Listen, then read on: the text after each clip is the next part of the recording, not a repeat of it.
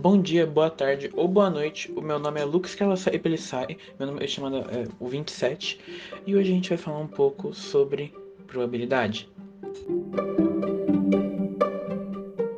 Hoje a gente vai falar sobre a teoria da probabilidade, que é o ramo da matemática onde se estudam os experimentos ou fenômenos aleatórios, e através dela é possível analisar a chance de um determinado evento ocorrer. Por meio dela, por exemplo, que a gente consegue saber desde a chance de obter cara ou coroa quando a gente joga uma moeda para o alto, até a chance de erro nas pesquisas. Antes de partir para a probabilidade em si, a gente tem que falar um pouco sobre as ideias iniciais ou conceitos iniciais que vão nos dar uma base para entender melhor a probabilidade. Um deles é o experimento aleatório, um experimento que a gente não consegue prever qual resultado a gente vai encontrar antes de realizar ele. Os acontecimentos desse tipo, quando são repetidos nas mesmas condições, podem dar resultados bem diferentes, e essa inconstância é atribuída somente ao acaso. Seguindo, a gente tem o espaço amostral, que é basicamente o conjunto de todos os resultados possíveis de um evento aleatório, que também pode ser conhecido como conjunto universo. O espaço amostral ele pode ser representado pelo símbolo grego ômega, e a gente diz que ele é equiprovável, se todos os casos possuem a mesma probabilidade de ocorrer. Um evento é um conjunto de resultados desejados em um experimento, normalmente um subconjunto do espaço amostral do experimento, que vai agrupar os resultados satisfatórios, e por isso os elementos com os quais se calcula a probabilidade. Também são chamados de casos favoráveis.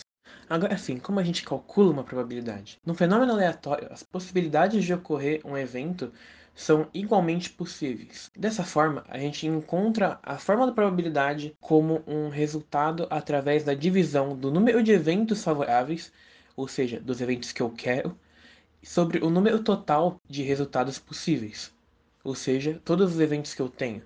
Aprofundando um pouquinho mais nos eventos, a gente pode ter um evento certo, que é o que possui 100% de chance de acontecer.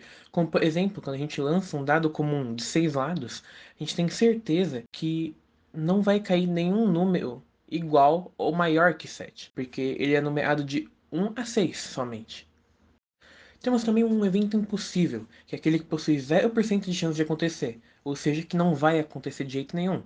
No mesmo exemplo que eu citei anteriormente, é como falar que vai cair um número igual ou maior que 7. Isso não pode acontecer porque o dado tem somente seis lados numerados de 1 a 6. Agora sim, os eventos complementares são bem interessantes. São aqueles em que a sua intersecção entre os eventos vai resultar num conjunto vazio, e a sua união vai resultar igual ao todo, ou seja, o espaço mostrar inteiro. Um exemplo é, por exemplo, num dado de seis lados a gente tem seis números, onde os números pares e os números ímpares, e a sua probabilidade de cair algum deles, uh, são complementares aonde que a gente vai usar a probabilidade no nosso dia a dia?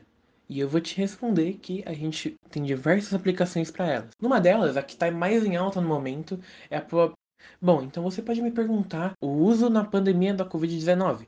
Assim como pode ocorrer em outras possíveis futuras pandemias, Nela, a ferramenta da estatística e da probabilidade são usadas para prever o comportamento da transmissão da doença nas próximas semanas. É também com base na probabilidade que a gente vai fazer estimativas para que os governadores e prefeitos tomem algumas previdências em relação ao fechamento ou endurecimento das medidas de isolamento social.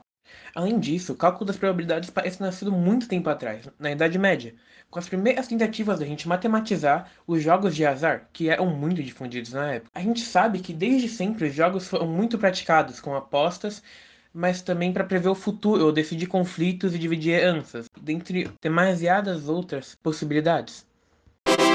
E agora uma recomendação muito interessante de um filme que relaciona a estatística e a probabilidade é o filme O Jogo da Imitação. O filme Jogo da Imitação é uma história real baseada na história de Alan Turing durante o período da Segunda Guerra Mundial, onde ele teve que usar estatística aplicada e probabilidade para decifrar códigos da máquina Enigma alemã durante a Segunda Guerra Mundial. Na história, o matemático Alan Turing é contratado pelo MI6, o Serviço de Espionagem Britânico, para decifrar códigos alemães durante a Segunda Guerra Mundial. Para decifrar esses códigos e derrotar a máquina Enigma alemã, eles precisam utilizar a matemática, mais precisamente a da estatística, onde ele e sua equipe vão criar uma máquina na vida real chamada de Le Bon. Ainda nesse filme, o matemático ele vai enfrentar diversos conflitos com a sua equipe e durante a sua vida, por ele ser homossexual, coisa que é proibida durante essa época. Que por meio da probabilidade vai permitir que eles analisem os códigos da Enigma e decifrar seus significados. Oh, thank you. Bom, esse foi meu podcast. Espero que vocês tenham gostado. Muito obrigado pela sua atenção e pelo seu tempo.